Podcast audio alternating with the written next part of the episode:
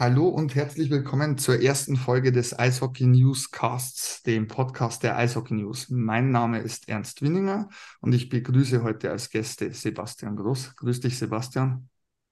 Hallo Ernst, grüß dich. Und Titus Fischer. Servus zusammen.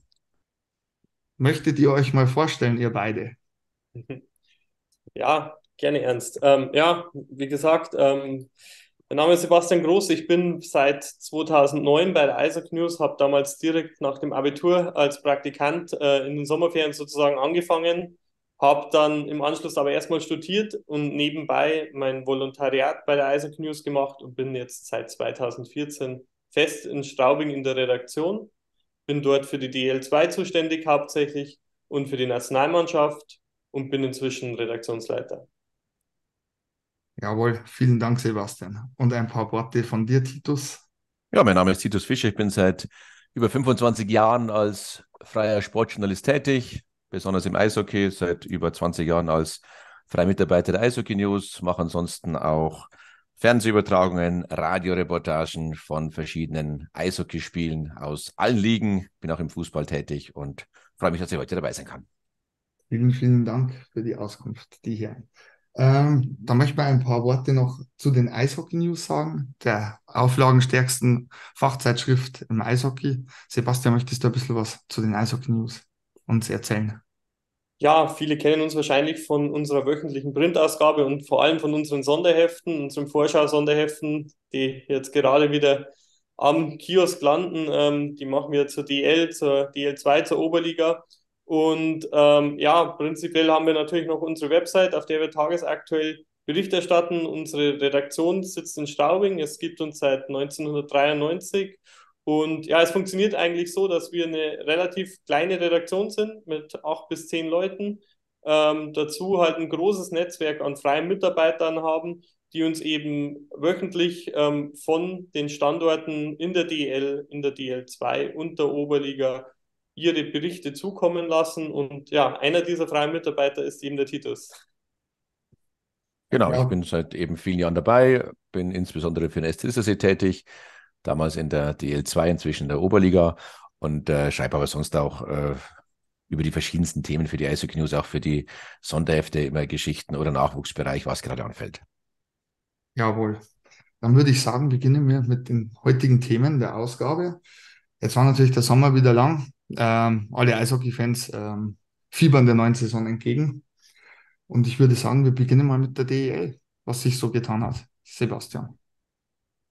Ja, das stimmt. Die DEL ähm, ist ja im Prinzip die Liga, in der sich zumindest von den Teamveränderungen wer am wenigsten getan hat. Natürlich, man hat ein Team weniger mit Bietigheim als Absteiger. Und es ist jetzt wieder das altgewohnte 14er Teilnehmerfeld. Das heißt, die große Abstiegsangst mit potenziell zwei Absteigern, die wir in der letzten Saison hatten, ist Geschichte und es geht wieder oder der volle Fokus bei den meisten Teams gilt darauf, äh, in die Top 10 zu kommen und in die Playoffs. Und ja, da kann man jetzt natürlich schon mal erste Spekulationen abgeben, wer es in die Richtung schaffen kann.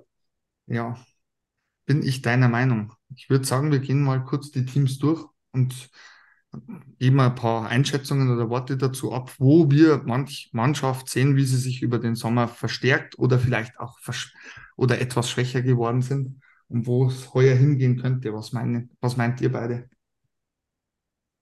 Also ich denke, dass es, wenn wir mal von oben beginnen mit dem Meister, mit Red Bull München, ähm, das ist nach wie vor das Team, das zu schlagen gilt. Ähm, zwar natürlich ist die Ära Don Jackson zu Ende und mit Toni Söderholm ein äh, neuer Coach an der Bande, der sich sicher auch erstmal in der DL zurechtfinden muss. Er hat ja bisher noch nie in der DL trainiert.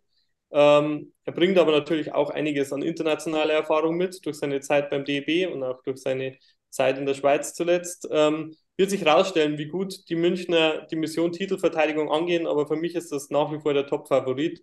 Und auch wenn ich glaube, dass die Lücke zu den Verfolgern kleiner geworden ist, ist es für mich das Team, äh, das ja, Titelkandidat Nummer eins ist in der kommenden Saison? Ähm, ich bin bei Red Bull tatsächlich ein bisschen skeptisch, eben nach der Ära Don Jackson. Wie wird sich Toni Söderholm machen? Sollte sich das Team und der Trainer schnell zu einer Einheit entwickeln, ist auf jeden Fall mit den Münchner als einer der Titelfavoriten zu rechnen. Ja, ich kenne Toni Südholm schon damals aus der Zeit beim SC Rissersee. Er damals den SCR zur Vizemeisterschaft in der zweiten Liga geführt und er ist ein unfassbar akribischer Arbeiter und einer, der bei der Mannschaft sehr, sehr gut ankommt. Und deshalb glaube ich, dass der Weg an Red Bull nicht vorbeigeht als Meister. Gut. Dann könnte man ja eigentlich chronologisch gleich mit dem Vizemeister weitermachen, mit dem ERC Ingolstadt. Im ERC Ingolstadt sehe ich dadurch, dass sie heuer in der CHL spielen, einen weit, also sage ich mal, einen breiteren Kader, sind breiter aufgestellt. Die Zugänge passen eigentlich alle wie die Faust aufs Auge. Ähm, ich sehe hier qualitativ keinerlei Verlust. Äh, Wenn es weiterhin so gut läuft mit Mark French, kann ich mir gut vorstellen, dass die Ingolstädter wieder mal zwischen 1 und 4 landen werden. Ja, das sehe ich ähnlich. Also ich denke auch, dass sie mit Mark French einen richtig guten Trainer gefunden haben in Ingolstadt und dass die ohnehin schon sehr offensiv starke Mannschaft äh, aus der letzten Saison gerade was die Offensive angeht, nicht an Qualität verloren hat. Und ähm, sie haben natürlich mit Michael Gartheit auch einen super Torhüter. Und ich denke, ähm, ja, sie sind ein Top-4-Kandidat auf jeden Fall und werden sich da eben um die Plätze ähm, ja, Duelle liefern mit Berlin, mit Mannheim, vielleicht auch mit Wolfsburg und Straubing. Das sind so die Mannschaften, die vielleicht so dieses Feld Plätze zwei bis sechs äh, am Ende belegen können. Ja, da sind wir d'accord. Ähm, welche Mannschaft picken wir als nächstes heraus? Frage ich meine Gäste. Ich würde vielleicht noch gerne ein paar äh, Worte zu den Teams verlieren, die letztes Jahr in den Pre-Playoffs sozusagen ähm, ihr, ihr Ende gefunden haben. Das waren ja Frankfurt und äh, Nürnberg. Ähm, zwei Teams, die, denke ich, ähm, wenn es blöd läuft, heuer natürlich ähm, den Playoff-Zug knapp verpassen könnten, ähm, aber natürlich von ihren eigenen Ansprüchen her in die Top 10 wollen. Ähm, sind Mannschaften, die auch wieder einen gewissen Umbruch drin hatten. Ähm, gerade bei Nürnberg mit dem Karriereende von Patrick Reimer, mit dem Abgang von Oliver Mebus, mit dem Abgang von Greg McLeod äh, sind einige große Leistungsträger zu ersetzen. Ähm, das muss erstmal geschafft werden. Und Frankfurt ist ein Team, das eigentlich im Gegensatz dazu die wichtigsten Leistungsträger gehalten hat, äh, mit Dominik Bock, mit Carter Rowney, ähm, aber auch eben einen gewissen Umbruch insgesamt im Kader hat, vor allem in der Defensive. Und da wird sich herausstellen, ob man mit dieser Aufstiegseuphorie letztes Jahr viele Punkte geholt hat, die man sonst nicht geholt hätte, oder ob die Mannschaft wirklich schon so schnell wieder im Mittelfeld der DL angekommen ist. Ja, ich bin dir, bin da ähnlicher Meinung wie, bei, wie du. Nur bei Frankfurt ist bei mir in der Tat so, dass ich denke, die haben sich richtig, richtig gut verstärkt, vor allem defensiv, wie du schon angesprochen hast. Äh, mit Leuten wie Matjuschkin, Lajunen oder auch Ben Blatt, ein eisenharter Verteidiger. Und dazu eben äh, der, die, das Top-Duo Bock Rowney. Ähm, dann vielleicht einen X-Faktor-Spieler wie Kramer Rossa, der letztes Jahr bei Mannheim nicht so glänzen konnte, aber vielleicht in Frankfurt den, Dritt, den Spot neben Bock und Rowney einnehmen kann. Das einzige Fragezeichen, das ich tatsächlich bei Frankfurt habe, kann äh, Tilly keinen DEL und nicht nur DEL 2. Das ist für mich sehr entscheidend, wenn er die Mannschaft und die, äh, und die DEL schnell verinnerlicht, ist für mich Frankfurt auf jeden Fall ein Kandidat, die wieder in die Playoffs sind. Und bei Nürnberg ist immer so Zauberei, sage ich. Ustorf zaubert immer wieder gute East Coast Hockey League Spieler hervor wenn die stechen, glaube ich, ist auch wieder viel äh, drin. Also was heißt viel zwischen, ja, um, um Platz 10. Ähm, ich denke nur einen bekannterer mit Cole, Ma Cole Meyer ist dazugekommen. Ja, aber ich, ich denke, mit Nürnberg ist immer irgendwie zu rechnen. So eine persönliche Meinung. Dann würde ich sagen, vielleicht zum Abschluss der DL-Runde sprechen wir noch ein bisschen, wer in euren Augen die Kandidaten sind, die ja sich gegen den Abstieg erwehren müssen? Also bei mir ganz klar Augsburg. Ähm, man merkt, dass der DEL-Kader spät zusammengestellt wurde. In der Offensive schaut das Ganze gar nicht so schlecht aus. Finde ich, man hat da relativ vernünftige Kontingentspieler noch gefunden. Aber rein in der Verteidigung und im Tor würde ich sagen, ist das eher auf die L2-Niveau, ohne jetzt böse zu sein. Ähm, bei Dennis Endras weiß man seit zwei Jahren um seine Verletzungsanfälligkeit. Ähm, er wird auch nicht jünger. Und Markus Keller ist meiner Meinung nach einer der schwächeren Backups in der DEL. Und ich glaube, das könnte diesmal zum Verhängnis für Augsburg werden. Wäre es ja letztes Jahr eigentlich schon. Ähm, ja, und ich sehe auch hinten tatsächlich die Iserlohn Roosters, eigentlich eine komplett neu formierte Truppe. Man muss schauen, kann Greg Poss die Mannschaft als Einheit formen? Ähm, wie kommen die neuen, vor allem auch viele aus Nordamerika kommende Zugänge mit dem europäischen Eis zurecht? Und reicht die Qualität insgesamt? Weil man hat ja auch auf der Torhüter-Position einen Wackeljenige, der mir letztes Jahr schon nicht so gut gefallen hat. Und Kevin Reich ähm, war sehr, sehr stark bei Ingolstadt, vor allem in den Playoffs. Hier ist die Frage, kann Reich Nummer eins? Das wäre meine Einschätzung zu meinen, sage ich mal, Abstiegskandidaten. Ja, Augsburg hat sicherlich den, den großen Nachteil, den du schon erwähnt hast, dass sie erst sehr, sehr spät wussten, wo sie spielen und da waren natürlich viele, viele gute Spieler schon weg. Mal schauen, was Christoph Kreuzer bringen wird als, als, Chefcoach, als neuer Chefcoach. Aber er hat natürlich auch den Vorteil, dass er wirklich seine Mannschaft jetzt auch zusammenstellen konnte. Das stimmt, ja. Also ich denke, Augsburg hat auch so ein bisschen, dadurch, dass sie von allen ähm, sozusagen als Außenseiter Nummer eins gehandelt werden, rein schon durch die Ausgangsposition nichts oder am wenigsten zu verlieren von allen. Sie können eigentlich nur positiv überraschen. Ähm, dass die Mannschaft trotzdem ähm, ja, sich auf DL-Niveau behaupten muss und erst offensiv produzieren muss. Ich glaube, das haben jetzt auch so ein bisschen die ersten Vorbereitungsspiele schon ja, darauf hingedeutet, aber man darf auf die Vorbereitung halt auch nicht zu viel geben. Trotzdem ähm, wird nicht einfach mit dem Kader, aber sie haben wahrscheinlich den wenigsten Druck und in diese Drucksituationen können halt andere Teams wie Nürnberg, Schwenningen, Iserlohn recht schnell geraten, wenn sie in den Fehlstart hinlegen. Kann auch prinzipiell irgendein anderes Überraschungsteam erwischen. Ich meine, man hat das letztes Jahr am Beispiel Berlin gesehen, was keiner auf der Rechnung hatte, ähm, dass es auch immer mal wieder einen der großen oder mittelgroßen erwischen kann, dass der Wurm drin ist und dann ist man irgendwie so ein Teufelskreis drin, äh, der sich so ein bisschen durchzieht durch eine Dreiviertelsaison oder eine ganze. Ich glaube, dass die Panther auch einen großen Vorteil haben. Die Fans, für die war ja fast schon klar, es gibt zweite Liga, da ist die Euphorie so, so groß und ich glaube, die werden jedes Mal in großen Mengen ins Stadion strömen. Und das wird, glaube ich, auch entscheidend sein, ob sie hier so eine Festung machen werden. Ja, das stimmt. Ich könnte mir sogar auch bei den Panthern noch vorstellen, dass man eben so als Underdog gilt, dass viele Mannschaften nach Augsburg kommen oder wenn Augsburg zu ihnen kommt, denken, die kann man im Vorbeigehen abfertigen und das könnte, könnte verhängnisvoll für manchen werden. Ja, Und im Rest der DEL würde ich sagen, ist alles sehr, sehr eng. Da ist, glaube ich, von Platz 5 bis 10 ist eigentlich alles drin. Ich finde, die Leistungsdichte im Allgemeinen ist zusammengewachsen. Ich weiß nicht, wie ihr das seht. Ja, ich denke, das, das kann man schon so sagen. Ähm, darum macht es das mit den Prognosen vor Saisonstart auch so schwierig und darum ist man sich sicher, dass man auch in der einen oder anderen Teilsache definitiv daneben liegt. Und das Gleiche wird in der DL2 der Fall sein. Da ist es meiner Meinung nach gefühlt ähm, noch schwieriger, ähm, irgendwelche genauen Positionen vorherzusehen. Zumindest ging es meinen Kollegen Tim Hess und mir so, als wir heuer uns dem Team TÜV widmeten. Und ähm, ja, ich, ich sage mal so, wenn, um jetzt auf die DL2 rüberzukommen, für mich ist Kassel nach wie vor der Top-Favorit. Aber ich bin mir hundertprozentig sicher, dass der Abstand zum Rest der Liga viel, viel geringer sein wird. Ich meine, wir sprechen letztes Jahr von sage und schreibe 38 Punkten Vorsprung. Das ist natürlich äh, ja, irgendwo gigantisch und abartig.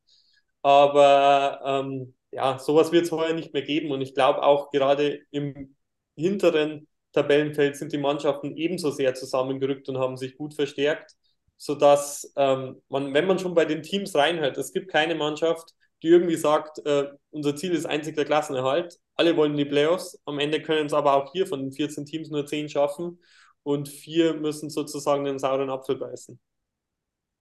Ja, so sehe ich das auch tatsächlich. Also Kassel ist die Mannschaft, die es zu schlagen gilt. Letztes Jahr leider anscheinend am, am ich denke mal, am Druck gescheitert, weil jeder von Anfang an äh, erwartet hat, dass sie aufsteigen. Ich denke, das wird heuer nicht anders sein. Äh, sie haben meines Erachtens ein Riesenplus. Sie haben einen Großteil des Kaders gehalten. Sie haben mit Bo Suba einen Trainer, der schon aufgestiegen ist mit Frankfurt. Also es, und sie haben sie vor allem auf der Goalie-Position nochmal verbessert mit Ben Maxwell. Das ist halt schon sehr, sehr stark. Äh, Brandon Maxwell, Entschuldigung. Aber dahinter wird es wirklich ein Hauen und Stechen, bin ich auch deiner Meinung, Sebastian. Äh, vor allem mal schauen, was Bittigheim abreißen kann als Absteiger. Vor allem mit Dean Fedorczak als Trainer. Ähm, wie der ankommt mit dem neuen System, hat er doch auch Erfahrung, Deutschland-Erfahrung als Spieler auch und auch kurzzeitig als Trainer bei den Straubing Tigers. Aber dahinter ist wirklich so ganz, ganz schwer, irgendwie Prognosen zu stellen, weil die, die, die Kaderstärken sind, sind oft so minimalistisch, dass man es nicht sagen kann, eine Mannschaft kämpft mit Sicherheit gegen den Abstieg und eine macht, wie, wie du schon gesagt hast, 38 Punkte Vorsprung in, in der Hauptrunde. Also bin ich absolut bei dir.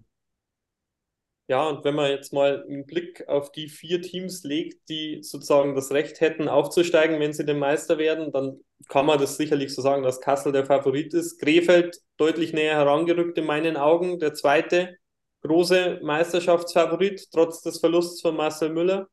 Aber auch sie haben noch eine Kontingentstelle offen.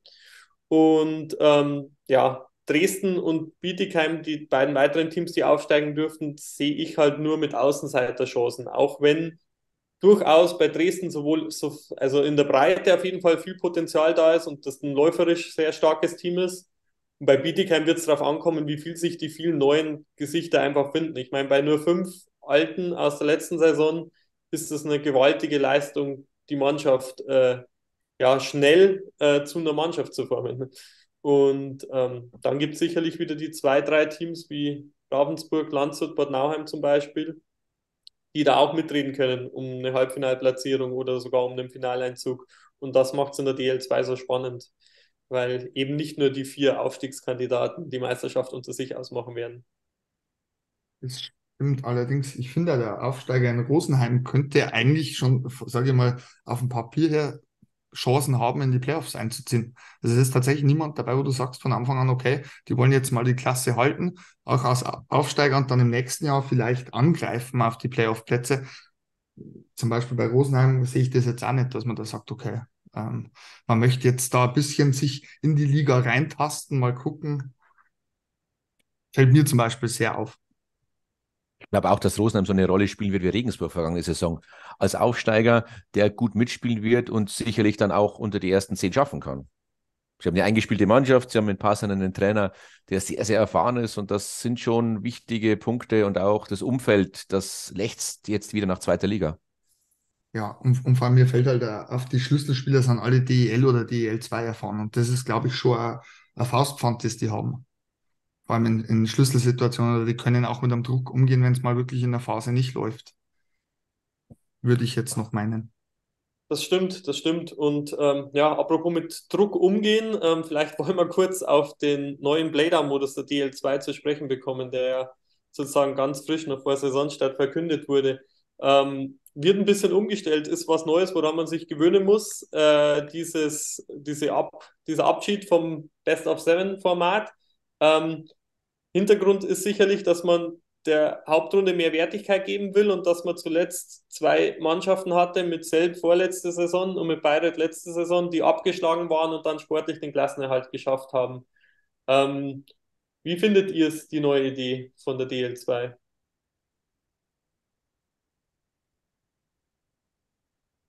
Ich tue mich tatsächlich ein bisschen schwer damit. Ähm, natürlich kann ich die Intention dahinter verstehen, dass man sagt, okay, der, der, der letzte oder in der letzten Runde, der schlechter Platzierte muss ein Spiel mehr gewinnen, um den Klassenerhalt zu halten. Man möchte natürlich dann die Wertigkeit der Hauptrunde ähm, erhöhen. Auf der anderen Seite weiß ich nicht, also ich bin tatsächlich kein Fan davon, weil für mich ist halt tatsächlich so entweder Best of Seven, Best of Five, was es als für Runden gibt, ist ein bisschen ungewohnt. Ich glaube vielleicht auch, weil es ungewohnt ist, dass man erst einmal so ein bisschen eine kleine Abneigung hat, wobei das natürlich sportlich schon seinen Reiz hat. Eigentlich ist es ja eine Best-of-Seven-Serie, aber du gehst halt einfach mit dem 2-0 schon in die Serie oder mit einem 1-0 schon in die Serie. Ich glaube, so kann man es am besten auch dem, dem Fan verkaufen. Und es war vergangene Saison in der DEL schon so mit äh, direkter Absteiger ohne Playdowns und so weiter. Das war auch ein bisschen gewöhnungsbedürftig für den, für den Eishockey-Fan. Und äh, man wird sehen, wie es sein wird. Aber was mich ein bisschen gewundert hat, denn äh, normalerweise versucht man immer mehr Spiele zu generieren und jetzt macht man weniger Spiele, gerade in dieser entscheidenden Phase, wo doch die Fans auch dann ins Stadion kommen.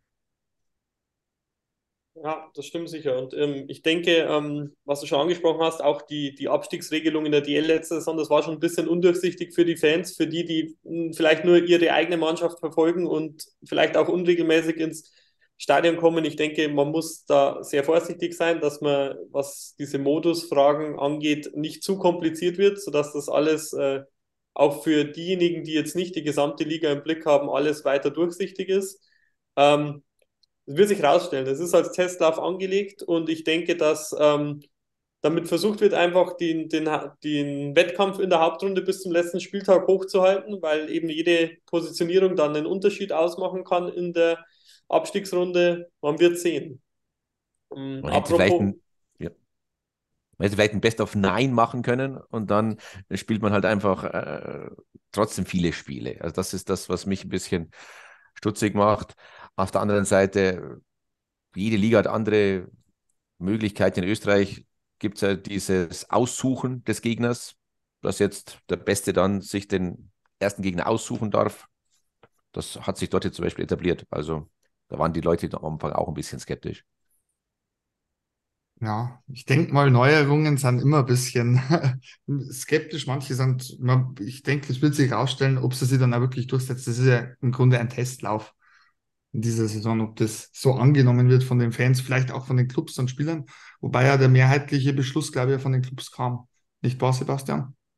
So ist es, so ist es. Und apropos angenommen von den Fans, eine weitere Neuerung, die wir ja in der kommenden DL2-Saison haben, sind ähm, ja, die beiden Freiluftspiele, aber halt mal nicht in einem Fußballstadion, sondern in der Skisprungschanze in Klingenthal, besser gesagt im Auslauf davon. Ähm, wird sicher eine ja, krasse Atmosphäre mit nur Stehplätzen und äh, man ist natürlich auch deutlich näher dran als in einem Fußballstadion.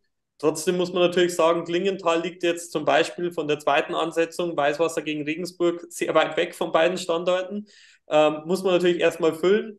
Ähm, der Ticketverkauf ist offenbar sehr gut angelaufen. Hm, wie seht ihr von der Idee her? Ich finde die Idee super, denn das ist wirklich das Problem, was Sebastian gesagt hat. Im Fußballstadion siehst du halt wirklich wenig. Und äh, auch die Idee, dass man dann tschechische Mannschaften dazu bekommt, die dann auch noch spielen, finde ich toll. Und wenn man rausgeht, einfach auch mal vielleicht einen anderen Wintersport-Fan dazu zu bekommen, dass er mal zum Eishockey geht. Ja, ich bin da absolut bei euch beiden. Also ich finde das sehr, sehr gut, dass man das macht. Und vor, mal, vor allem mal weg vom Fußballstadion und rein in eine, eine, in eine Skisprunganlage. Wie du schon gesagt hast, mal ist näher dran am Geschehen. Und ich denke, es wertet den Eishockeysport ungemein auf. Vor allem, wenn man mal sieht, was dann Kapazitäten, ich glaube 22.000 Tickets können verkauft werden. Und ich denke tatsächlich, dass das fast nahezu ausverkauft sein wird. Egal, ob das jetzt die tschechischen Mannschaften sind oder Regensburg gegen Weißwasser, in dem Falle Weißwasser gegen Regensburg. Ähm, und ich muss ehrlich sagen, ich habe da Bock drauf und ich werde mal eine Karte holen. Ich, ich werde auch dort sein. Ähm, Titus, wird das eigentlich in Garmisch auch funktionieren oder ist die Schanze da anders gebaut, dass man da kein, äh, keine Eisfläche reinbringen würde? Da würde man unten im Auslauf schon eine Eisfläche reinbringen. Also das wäre schon möglich. Und das Stadion ist ja groß. Also da könnte man das sicherlich auch mal kopieren, klar. Vielleicht setzt es ja durch, dass es in Zukunft öfters gibt in den Skisprung-Arenen Deutschlands. ich finde das im Allgemeinen sehr, sehr gut, dass man da irgendwie neue Wege geht, weil ich denke mal, man könnte damit neues Publikum anziehen an den meines Erachtens schönsten Sport der Welt. Und ich finde absolut gut, dass, äh, dass, ich, dass da viele kreative Köpfe jetzt da drin sind, dass man als Eishockey wirklich auch der breiten Mehrheit zugänglich macht. Weil es ist ja doch immer leider noch immer so, so blöd das klingen mag, eine Bubble und leider im öffentlich-rechtlichen noch nicht so vertreten, wie es sein sollte. Ist meine persönliche Meinung. Da finde ich sowas immer sehr, sehr gut. Diese ja, Verbindung ist einfach gut, wenn man zum Beispiel in Garmisch-Partenkirchen war es jetzt auch so, dass dann im Skistadion war der Zielbereich vom Slalom, also vom Skirennen. Ja, ich denke auch, dass man da auf jeden Fall auch mit der Verbindung einfach zum Wintersport, wo man ja gut aufgehoben ist, äh, einen Weg geht, der, der neue Zuschauer locken könnte und der einfach jetzt mal für Abwechslung sorgt zu den äh, ja durchaus auch teilweise schon an den gleichen Standorten wie jetzt Köln oder Dresden öfters oder mehrmals durchgeführten Outdoor-Spielen, dass man jetzt einfach mal einen neuen Weg geht. Ich denke, das ist der richtige Ansatz und ähm, ich hoffe einfach, dass die Fans da mitziehen und dass das Ganze dann am Ende auch zu einem Erfolg wird.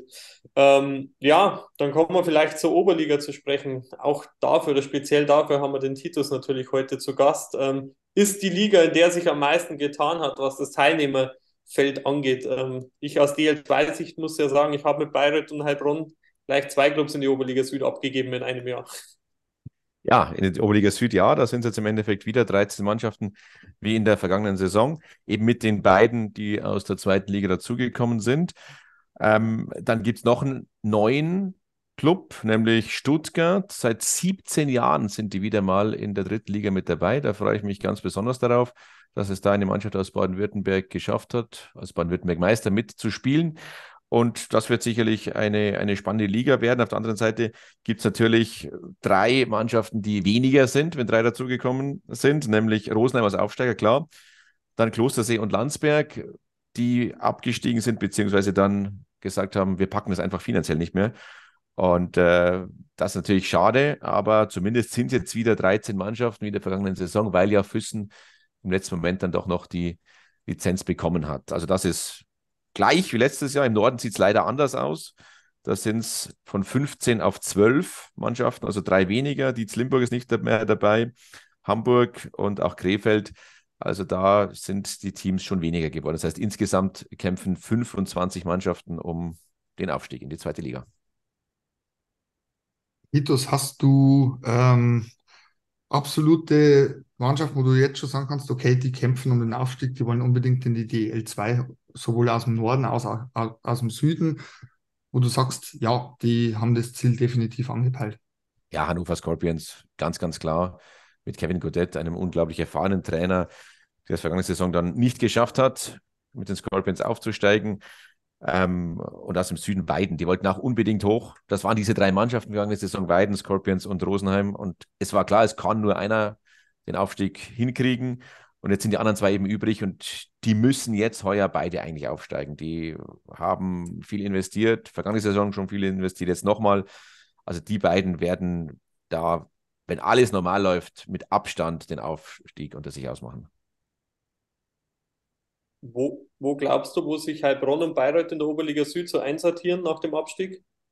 Wird gleich für beide schwierig werden. Es wird für beide schwierig werden. Die werden in der Oberliga Süd sicherlich in die Playoffs kommen, klar aber die werden jetzt nicht äh, ganz, ganz oben mitspielen. Ich sehe Deckendorf so als Überraschungsmannschaft, die da wirklich was reißen kann, eine sehr, sehr erfahrene Mannschaft, die da oben vielleicht angreifen kann. Und Memmingen und Bayreuth werden sicherlich auch ihre Spiele gewinnen. Unter die ersten vier, denke ich, wenn sie kommen, dann, dann ist es für sie beide gut gewesen. Und aber ich glaube, es wird schon schwierig, dass du dich da erstmal zurechtfindest in dieser, in dieser Oberliga. Das war die letzten Jahre auch schon so, dass da die Mannschaften, die runtergekommen sind, erstmal bisschen Zeit brauchten. Wo siehst du die Saale Bulls Halle? Ja, die hatten eine super Saison. Vergangene Saison waren Zweiter in der Runde. Und ich glaube, dass die im Norden schon auch wieder äh, dann äh, um die Plätze zwei Punkt, Punkt, Punkt mitspielen werden. Das wird im Norden so ein bisschen wie beim Fußball FC Bayern ist klar Nummer eins, also Scorpions. Und dann äh, ist aber Halle schon da, die dann äh, Platz zwei mitspielen werden. Tilburg sicherlich immer gut, die Niederländer. Und äh, was ganz wichtig ist in der Oberliga, in beiden Oberligen, es wird keinen Absteiger geben. Und das ist äh, sicherlich gut für die Mannschaften, die vielleicht eh schon finanziell knapp sind, dass die sich nicht dann zu Tode rüsten, in Anführungszeichen, dass man nicht dann nochmal investiert und zum Schluss äh, geht ihnen die Luft aus finanziell. Auch für einen Aufsteiger aus Stuttgart oder wie, wie Füssen, die jetzt wirklich den Nachteil haben, dass die jetzt erst äh, vor wenigen Wochen mit der Planung beginnen konnten, weil sie jetzt doch mit dabei sind also wenn die wenig Punkte holen, macht das nichts. Wenn ich überlege, Landsberg vor zwei Jahren, die gewinnen dann die ganze Saison nur zwei, drei Spiele. Und das ist dann schon bitter, wenn du weißt, du steigst ab und jetzt hast du einfach dieses finanzielle Risiko nicht, dass du absteigen wirst. Du kannst jetzt also für diese und den nächsten planen. Das ist sicher vom Vorteil auch für die, wie du schon gesagt hast, kleineren Teams in der Liga, um sich zu stabilisieren. Ähm, nichtsdestotrotz muss man nach wie vor wahrscheinlich feststellen, dass zwischen den stärksten Teams der Liga und den eben angesprochenen Aufsteiger Stuttgart oder auch äh, so Teams, ähm, wie es im Norden teilweise doch dabei waren, jetzt die letzten Jahre mit Duisburg und so weiter, das sind natürlich Mannschaften, wo die ähm, ja, die Kluft schon sehr gewaltig ist zwischen, den, zwischen der Spitzengruppe der Liga und ähm, der unteren Gruppe. Ist es was, was sich in der dritten Liga einfach nie vermeiden lässt, wahrscheinlich, äh, was jetzt in der DL und der DL2 ja nicht mehr so auffällig ist? Das wird sich leider nie vermeiden lassen. Denn du hast hier wirklich drei, vier, fünf Mannschaften, die, sag ich mal, vom Umfeld, von allem einfach Profi-Eishockey bieten und dann auch in die, in die zweite Liga unbedingt wollen und dass andere Mannschaften wie jetzt Peiting oder Lindau, Passau, die einfach äh, zufrieden sind, wenn sie in der dritten Liga spielen und wissen, wir, wir werden da nie oben mit, mitspielen können. Die Lösung wäre halt entweder, dass man eine zweite Liga irgendwann mal zweigleisig macht, dass diese Mannschaften, die oben unbedingt hoch wollen, dass die dann in der zweiten Liga sind. Aber ich glaube, davon sind wir, sind wir leider weit entfernt. Ja, dann glaube ich, haben wir die Einschätzung zu den Oberligen auch soweit. Oder beziehungsweise Titus, hast du jetzt schon irgendwo Mannschaften, wo du sagst, oh, die werden es ganz, ganz schwer haben, dass sie nicht gleich zum Kanonenfutter werden? Ja, eben diese angesprochenen äh, Stuttgart-Füssen, das wird schon schwierig, dass du da gleich zurückfällst. Im Norden hast du halt zwölf Mannschaften, zehn spielen weiter, das ist ganz okay. Da fallen dann nur zwei weg, im Süden werden eben drei wegfallen. Und äh, da muss man schon schauen, dass man nicht gleich am Anfang den, den Anschluss verliert, zu schnell verliert, dass nicht an Weihnachten, wo es dann wirklich um viele Fans geht, dass nicht da schon ähm, der Abstand zu groß geworden ist. Auch neu ist, es wird dann ab dem Viertelfinale wird Best of Seven gespielt. Also da versucht man wirklich mehr, mehr Spiele zu generieren, um dann auch die, die Fans ins Stadion zu bekommen. Und das finde ich sehr, sehr gut, dass man da Best of Seven spielt, weil umso höher du spielst, umso größer ist natürlich die Chance, dass sich der Favorit durchsetzt. Also da wird natürlich auch die Wertigkeit von einer Top-Platzierung in der Vorrunde dann auch höher bewertet, wenn du jetzt nur Best of Three spielen würdest. Logisch. Vielen Dank für deine Einschätzung zur Oberliga, Titus. Ich würde sagen, wir gehen dann einfach mal dazu über, dass wir unsere Players to Watch in der DEL, DEL2 und auch Oberliga mal genau unter die Lupe nehmen. Sebastian, möchtest du anfangen? Ja, das können wir gerne machen. Wir haben uns gesagt, zum, zum Start ähm, unseres Podcasts wollen wir auch ein bisschen in die Tiefe gehen. Und ähm, nachdem Vorbereitungsergebnisse für Teams immer schwer zu bewerten sind, haben wir gesagt, wir stürzen uns weniger auf die Teams ähm, und deren Leistungen als mehr auf einzelne Spieler. Und jeder von uns hat sich jetzt äh, pro Liga sozusagen einen Spieler herausgepickt. Ähm, dann fange ich einfach mal an. Ich habe mir in der DL vom ERC Ingolstadt Patrick Wirter ausgesucht. Ähm, ich sollte vielleicht dazu sagen, wir haben uns Neuzugänge ähm, für die jeweilige Liga rausgepickt, ähm, die man vorher eben noch nicht kannte und zumindest nicht in dieser Liga kannte. Und ähm, Patrick Wirter ähm, ist für mich ein Spieler, der in der DL wieder zurück zu alter Offensivstärke finden kann. Ich, der kommt vom finnischen Meister Tapara Tampere, Champions Hockey League Sieger, also wirklich beste Mannschaft in Europa zuletzt, die letzten eineinhalb, zwei Jahre. Ähm, hatte da zuletzt nicht mehr die alleroffensivste Rolle, ähm, ist aber jemand, der dort eine Führungsrolle hatte, der von sich selbst sagt, dass er gerne ein Leader in der Mannschaft ist und der ein sehr geradliniger Spieler ist. Und ähm, ich denke jetzt, Innsbruck ist nicht unbedingt ein Maßstein für den ERC Ingolstadt, aber so ein Hattrick eines Spielers in der Vorbereitung sagt schon, dass derjenige weiß, wo das Tor steht. Und ich glaube eben, Patrick Wirter ist so jemand mit den richtigen Nebenleuten und bei einem offensiv ausgerichteten Team wie Ingolstadt, dass der einer der besseren Torjäger in der deutschen Eishockey-Liga werden kann. Und ich bin sehr gespannt drauf. Dann mache ich weiter. Ich habe immer in der DL, Entschuldigung, als neuen Spieler Chris Bennett von den Adler Mannheim ausgesucht. Der hat mir in der Vorbereitung sehr imponiert. Ich habe ihn tatsächlich letztes Jahr schon ein bisschen in der Schweiz mir angeguckt. Brutal schneller und guter Skater. Sehr, sehr schnelle Hände. Ich könnte mir vorstellen, dass der in der DEL durch diese Art, wie er spielt, dieses aggressive Vorchecking, vor allem in, in Unterzahl, sehr, sehr viele ähm, Shorthänder machen könnte durch die Schnelligkeit und vor allem auch seine, seine sehr starken Hände. Und vor allem mit den richtigen Nebenmännern bei Mannheim könnte ich mir vorstellen, dass das einer der Überraschungen wird, die man jetzt wahrscheinlich nicht so auf dem Schirm hatte, weil ja doch bei Mannheim so Zugänge wie Linden Way alles ein bisschen überstrahlen. Aber ich glaube, der hat wirklich ein Starpotenzial. Also in der Liga. Erinnert mich ein bisschen auch in der Spielart an Blaine Down, wenn den unsere Zuhörer noch kennen. Ja, der ist sicherlich sind einigen von unseren Eishockey News äh, und Lesern noch ein Begriff mit seinen speziellen Moves, die er in der DL ausgepackt hat. Ähm, dann machen wir weiter mit der DL2. Ich habe mir hier vom ESK Kaufbeuren, dem Offensivverteidiger Jamal Watson, ausgesucht, ähm, weil er für mich ein Spielertyp ist, wie er für die DL2 eigentlich prädestiniert ist. Ähm, man hat schon letztes Jahr gesehen, dass offensiv starke Verteidiger, wie zum Beispiel ein Peter Trischka bei Selb, äh, hier wirklich großen Einfluss auf den Erfolg einer Mannschaft und auf das Spiel nehmen können. Und Watson ist genauso jemand, ähm, der sich wirklich in jeden Angriff mit einschaltet, der torgefährlich ist. Das hat er in den letzten beiden Jahren, seinen ersten beiden in Europa bewiesen.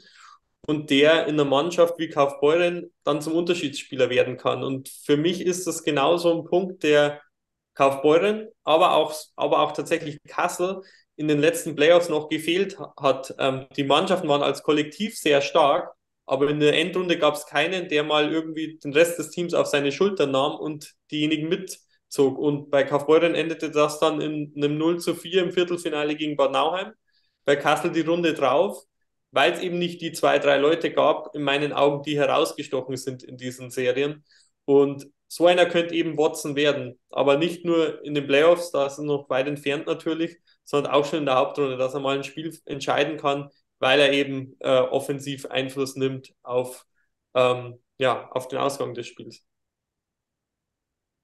Und ich habe mir in der DEL 2 von den Eisbären Regensburg ihren neuen deutsch-kanadischen Verteidiger Tarek Hammond ausgesucht, weil ich glaube, dass genauso ein Spielertyp den Eisbären Regensburg bis jetzt gefehlt hat. Ähm, er ist relativ groß, ist er kannte, ähm, hat für das trotzdem ein sehr, sehr gutes Skating. Ähm, nicht zu unterschätzen ist natürlich der deutsche Pass, den er vor kurzem bekommen hat ähm, ist eher als Defensivverteidiger anzusehen, hat aber dementsprechend Erfahrung, war ja letztes Jahr auch in der ersten Liga in der Slowakei.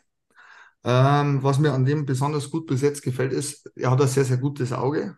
Der löst sehr, sehr viel mit dem Schläger, also mit dem langen Schläger. Hat für seine Größe ein sehr, sehr gutes Skating, ist bei 1,88. Und ähm, ich denke mal, dass in Regensburg natürlich seine Offensivqualität mehr zur Geltung kommen könnten als im ersten Jahr in Europa in der Slowakei bei Dukla. Ähm, und glaube, sollte das von Erfolg gekrönt sein, ist es durchaus so ein Spieler, der auch für manchen DEL-Verein interessant werden könnte.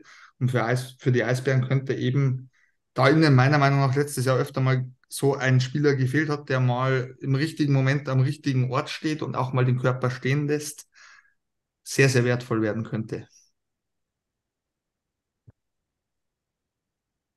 Dann würde ich sagen, kommen wir noch zur Oberliga und den Neuzugängen, äh, die sich Titus ausgesucht hat. Fangen wir mit der Oberliga Nord an. Da habe ich mir Jerry Kuhn ausgesucht, den neuen Torhüter der Hannover Scorpions. Hat mit seinen 37 Jahren eine unfassbar große Erfahrung und ist auch einer, der einfach äh, in verschiedenen Ländern schon seine Leistung gebracht hat. Bei Ljubljana in Slowenien damals slowenischer Meister gewesen, in der DL gespielt, äh, in Wolfsburg, in Bremerhaven. Und äh, das ist, glaube ich, einer, der jetzt die Hannover Scorpions dann noch den Ticken besser macht, wo sie es dann am Ende auch schaffen können, aufzusteigen. Und auch vergangene Saison überragend mit Kassel, über 92% Fangquote. Also das, glaube ich, wird die richtig besser machen. Und gerade als Torwart, wenn du dann in der Liga spielst, in der Liga drunter, es ändert sich ja nichts. Du kannst ja dann noch mehr auf, aufblühen. Das wäre der aus der Oberliga Nord gewesen. Oberliga Süd, André Hült, ein ganz, ganz spannender Mann. Ein Schwede, der jetzt zum Absteiger aus der zweiten Liga zu Bayreuth gewechselt ist.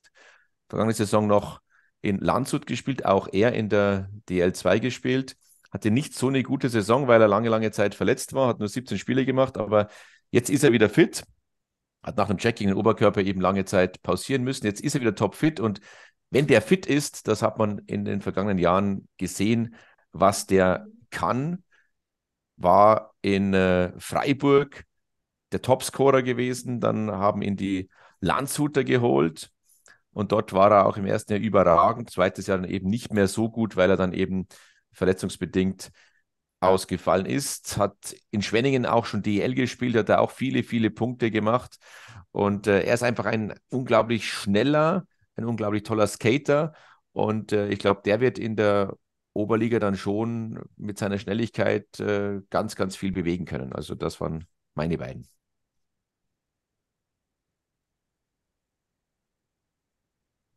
Ja, dann würde ich sagen, sind wir heute mit der heutigen Folge soweit durch.